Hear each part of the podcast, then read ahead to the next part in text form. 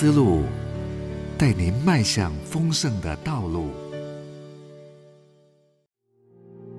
命运或命定，作者林伟玲老师。因为他已经定了日子，要借着他所设立的人，按公义审判天下，并且叫他从死里复活，给万人做可信的凭据。《使徒行传》十七章三十一节，在一次英语绘画的课程里，大家讨论一篇哲学文章——决定论或命运说。带领者请大家表示看法：人到底有没有自由选择权，还是凡事都已经被决定了？有人提到。那要看你是活在怎样的政体国家中。集权国家人民是没有太多选择的，这固然是事实。自由民主国家的人们，人生真的就有无限的自由决定权吗？从哲学的角度，其实要谈的是：人真有自由意志，不受命运的牵制吗？从基督徒的信仰角度，我们可以不受预定影响，享有完全的自主权吗？希腊神话伊底帕斯王正是西方世俗深刻表现命运主题的故事。伊底帕斯在不可抗的命运带领下，无意与无知中犯下杀父娶母的罪。应验了可怕的悲剧预言，经典的呈现人类在不可抗的命运下拼命挣扎，终究还是落入难以逃脱的悲惨结局。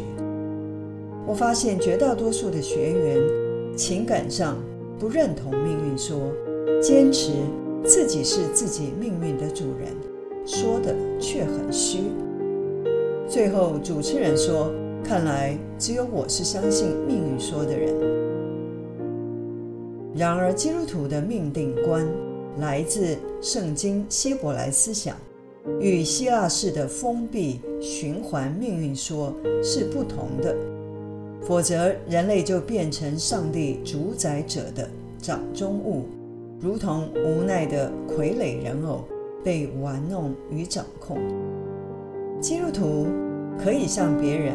大声地说：“人是有自由意志的，所以人需要为自己的行为负责。但是另一方面，我们也说，人的一生大局与人类未来的大蓝图结尾是已经设定好的。正如启示录的记载，这看来矛盾的说法始终困扰许多人，因为人类的逻辑这两者是冲突的。”显然，有自由意志，才有所谓的选择；有选择，才会需要负责，也才使得审判成为必要。而审判的依据，正是神所命定的法则，那不是封闭的设定，却是确定的规则，或可说是生命的祝福，或咒诅的判断依规。人既是最后被审判者。就不可能是自己行为依规的制定者，球员不可能兼裁判，没有审判，世界便不存公义；而没有可靠的命定法则，就没有审判的根据。人终究不创造自己与世界，但也某程度选择决定了自己最后的结局。